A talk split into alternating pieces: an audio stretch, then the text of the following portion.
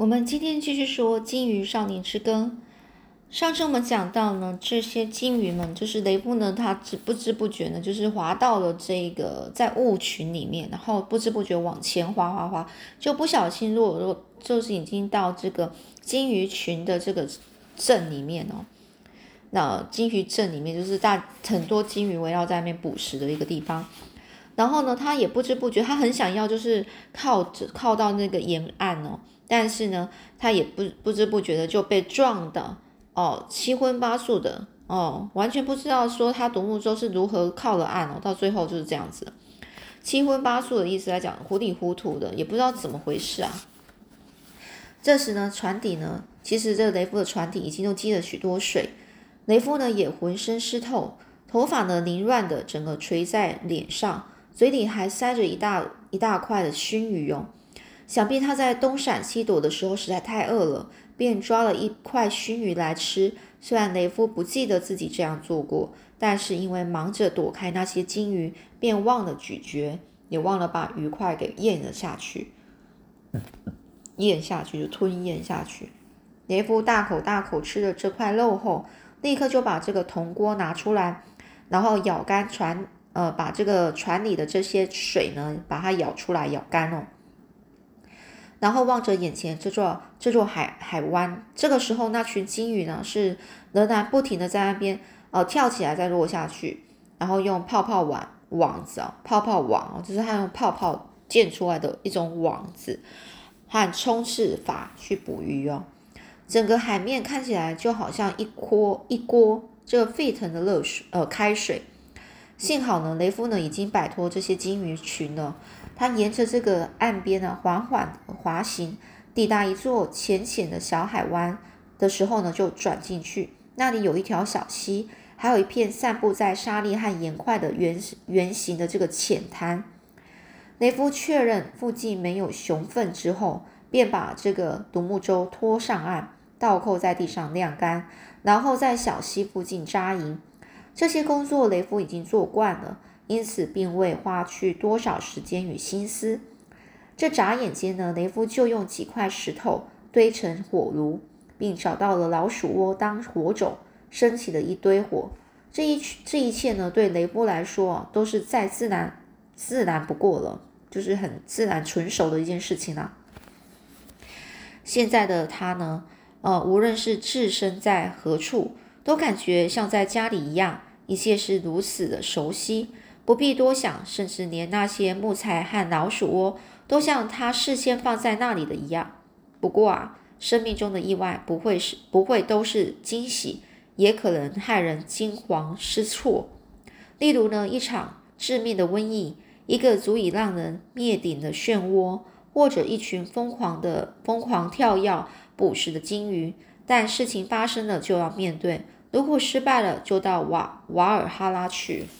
啊，瓦尔哈拉就是讲一些，就是呃，到那个冥界啊，哦，就就就死掉的意思哦。一切就是这么简单呐，要不活着，要不然就死去啊。但是在生与死之间，如果能一直敞开心胸，注意觉察，并且仔细聆听、嗅闻哦，嗅就是闻和观看，你就可以从中学习。下一章节我们讲的是冰山。雷夫呢滑进了一个新的区域，这里有着连绵无尽的广阔海湾，一些小岛，偶尔还能看到几座这个林木茂密的这个海湾，一切都如此的巨大。雷夫在船上当奴隶的那些年间，曾看过许多令他惊讶赞叹的事物，例如那浩瀚辽阔、无边无际的海洋，还有雷夫记得某个晴朗的夜晚。他和老卡尔一起坐在甲板上，当他仰头看着天上繁星时，不禁问道：“那些星星到底有多少颗啊？”当时正在陶土哦烟斗吸着这个烟草的老卡尔呢，闻言啊，闻言就是听到他说这些啊，便放声大笑，然后就说：“啊，你数不清的，没有那么大的数字可以让你数。这些星星就像大海一样，是无法测量的。”无论星星或是海洋，都没有任何数字可以计算。这里的海湾，好海湾呢，也是如此哦。湾里的水啊，既深又广，里面呢有许多大到无法测量的动物。雷夫在这座满是鲸鱼的海湾旁啊，待了三天之后，便沿着海岸线往北走。一路上，他尽量是靠在岸边，近到几乎都快碰到陆地。湾里的这个鲸鱼大多是聚集在比较开阔的水面上，但还是非常活跃。这个雷夫呢，每次呢在停停船扎营歇脚的时候，都能看到鲸鱼们生气勃勃的泳姿，就好像一场精彩的表演。船上的熏鱼呢都已经吃完了，于是雷夫在一座海湾里歇脚，在那里的溪溪流那边呢抓到了一十条硕大的鲑鱼，将它们熏干。雷夫知道这座岛屿并不安全，这里虽然没有熊粪，但熏鱼的气味可能会把熊给引来，但是他就不敢睡，所以呢，于是呢他就是不敢睡得太熟，甚至还把独木舟停在旁边，以便遇到这个紧急状态。状况啊，可以随时驾船啊下水逃生，但这回并没有任何熊出没。雷夫甚至找到了一大丛黑莓，让他尽情的享用，直到肚子鼓胀为止。这是正是在这里，这里呢，雷夫遇见了他母亲的灵魂。雷夫呢入睡的时候，有只巨大的灰鲸游到了他的独木舟附近，在他身边一待就是好几天，不知怎么的。雷夫总觉得呢，它是一只母鲸鱼。这只鲸鱼并没有什么攻击性，甚至不好动。但有好几次，雷夫坐在独木舟里面时，这只灰鲸都会轻轻地推着船身，并把鼻子呢搁在船侧上。这时呢，雷夫总是忍不住微笑，并且呢，不知怎么的就会开始揣想哦，就想象哦，没妈妈的模样，然后伸手去抚摸那只鲸鲸鱼的鼻子。这只灰鲸来了一次又一次，每次都躺在独木舟旁，而且似乎都会刻意的避免伤到雷夫和他的独木舟。事实上，灰鲸只要把船身呢往下一压，就能轻易让独木舟翻覆。但是呢，这只鲸鱼呢是没这么做，而且看起来好像很享受雷夫的抚摸。不知道为什么，雷夫总觉得这只灰鲸很亲切，而且似乎有心要认识它。雷夫和这只母灰鲸在一起的时候，总会想起他的妈妈。雷夫就猜想，他的妈妈必定也像这只鲸鱼一样温柔、亲切、慈爱。看到他，雷夫心中很悲伤，却又有些开心，因为这只鲸鱼唤起了雷夫心中某种不曾有过的感觉。雷夫称这头这头鲸鱼为葛瑞斯，因为雷夫在码头上生活时，曾经认识一位名叫葛瑞斯的老太太。雷夫还在襁褓中时，葛瑞斯老太太就一直照顾他，喂他，让他吸吮一块泡过羊奶和鱼油的布巾。雷夫吃东西时，这个格瑞斯会抱着他，轻声的哼着一个听起来不怎么样、不怎么像是乐曲的调子。雷夫发现，当鲸鱼格瑞斯来到他附近时，他呢也会哼起那个调子，开始想象妈妈的模样。后来，雷夫到了一座离岸小岛，在这一带的大海湾里，小岛已经不多见了，并在那里停留了三天，把他的衣服和独木舟呢给晾干。就在这时，鲸鱼葛瑞斯离开了他，让雷夫有点难过。之后好几天，无论雷夫划船或休息时，都试图寻找他的身影的时候，却再也没看到了。在后来，雷夫经过了几座海湾中，仍然可看到成群的鲸鱼。当雷夫呢停在某地歇脚，或是把身上的衣服晾干时，哦，最近常常啊越来越常起雾了。这时候呢，他在晾干衣服的时候呢，就会看着这些鲸鱼们，好像观看了一场专门供他欣赏的私房秀。有一次呢，雷夫躺在温暖的火堆旁。远眺海湾的情景时，发现海面上到处是鲸鱼喷出的水柱，看起来就像一株株由水汽形成的小树。他还曾三度看见两只灰鲸比肩哦，比肩就是一起跳出水面的样子哦。因为靠得很近啊，因此它们落入海中时，激起了一阵如小山般的水花。雷夫心想：难道这些鲸鱼是在跳舞吧？吗？哦，是在跳舞吗？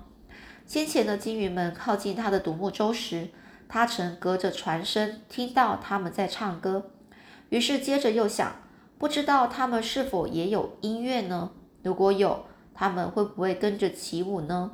雷夫心想，如果这些金鱼们跳起舞来，那场面是多么的盛大啊！那会是世上最盛大的一场舞蹈，金鱼的舞蹈啊！如今呢，他所看到一切都从这个，都比这个从前啊更壮观哦。远远远远处是白雪，呃，白雪的呃高山啊。哦，这边写是白雪浩浩的高山哦，浩浩就讲洁白意思啊。海湾树木虽然不像之前那么多，但其中呢，哦，几座非常深，深到仿佛没有尽头。有如呃蓄满海水的这个峡谷，雷夫呢原本想进入其中一座峡湾，但是因为湾口太窄，而且水流湍急哦，进去的风险实在太大了，就打消了念头。其实雷夫并不是没有试过，只是他才刚进去，独木舟就被湾里这个海湾里涌出来的急流给冲的转向，险些失衡啊，哦失去平衡哦。雷夫知道，如果遇上这样的急流，独木舟一定会翻覆并且沉没。他正在学习，有些事情能做，有些不能。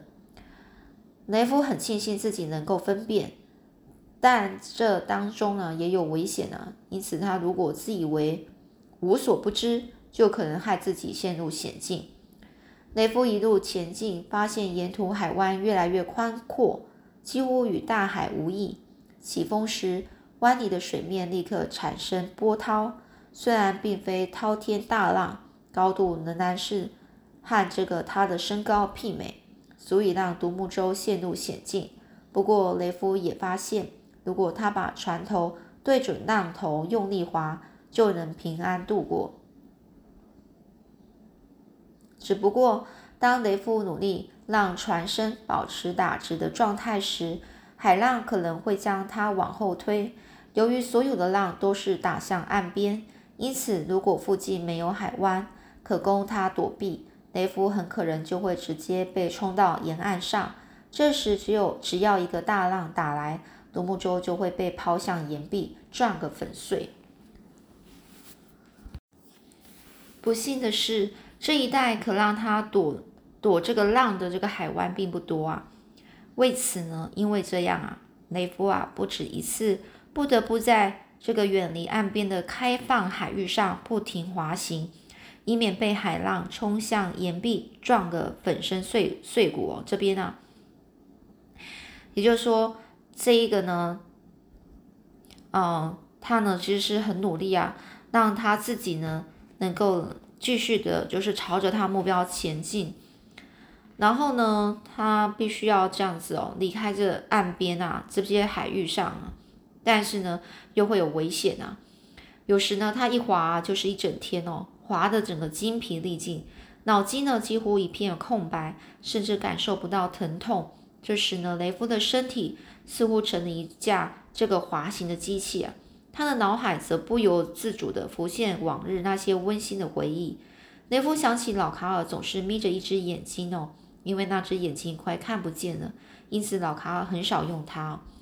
那他看到这个，想起这个老卡尔呢，是眯着一只眼睛，歪着头坐在这个船上，哦，船上，然后成堆盘好的，成堆盘好的这些绳索上，或是捕鱼营地的火堆旁，一边抽着烟斗，一边讲着海怪、美女等故事的模样。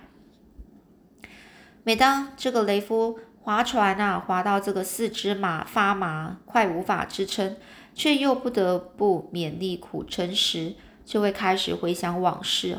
除了老卡尔之外，有时雷夫也会想起小卡尔，想到他总是笑容满面的样子。偶尔雷夫也会想起妈妈的样子，虽然他在梦中一直看不清楚他的样面容哦，样子啊脸的样子哦，也始终无法让这个妈妈稍稍的把头转过来。好让自己能看见他，认得他。就在雷夫，呃，逆着这个浪啊，苦苦划了一整天，已经是疲累疲累至极的情况下，开始出现了幻觉。他看到鲸鱼喷出的水柱，看到阴郁的阴郁就是有点阴天哦，那种忧郁的那个海面上闪烁着微光，看到地平线上形状有如楼房或是怪物一般的云朵。最后，他看到一艘蓝色的船。雷夫摇摇头，海浪在船头激起的水花不断喷溅在脸上，喷溅在他的脸上，带着这个盐分的海水呢，使他的眼睛为之刺痛。雷夫放的桨，用手抹去眼睛周围的水珠，再次摇了摇头，试图集中精神。但就在那一瞬间，这个独木舟险些失控，因此雷夫只好挺直腰。哦，然后呢，继续滑行，以免这个以免这个船只呢翻覆。当雷夫呢再次望向远方，发现那东西仍然是矗立矗立在这个遥远的这个地平线与海面的倒影间，看起来确实像一艘有着白帆的蓝色船只。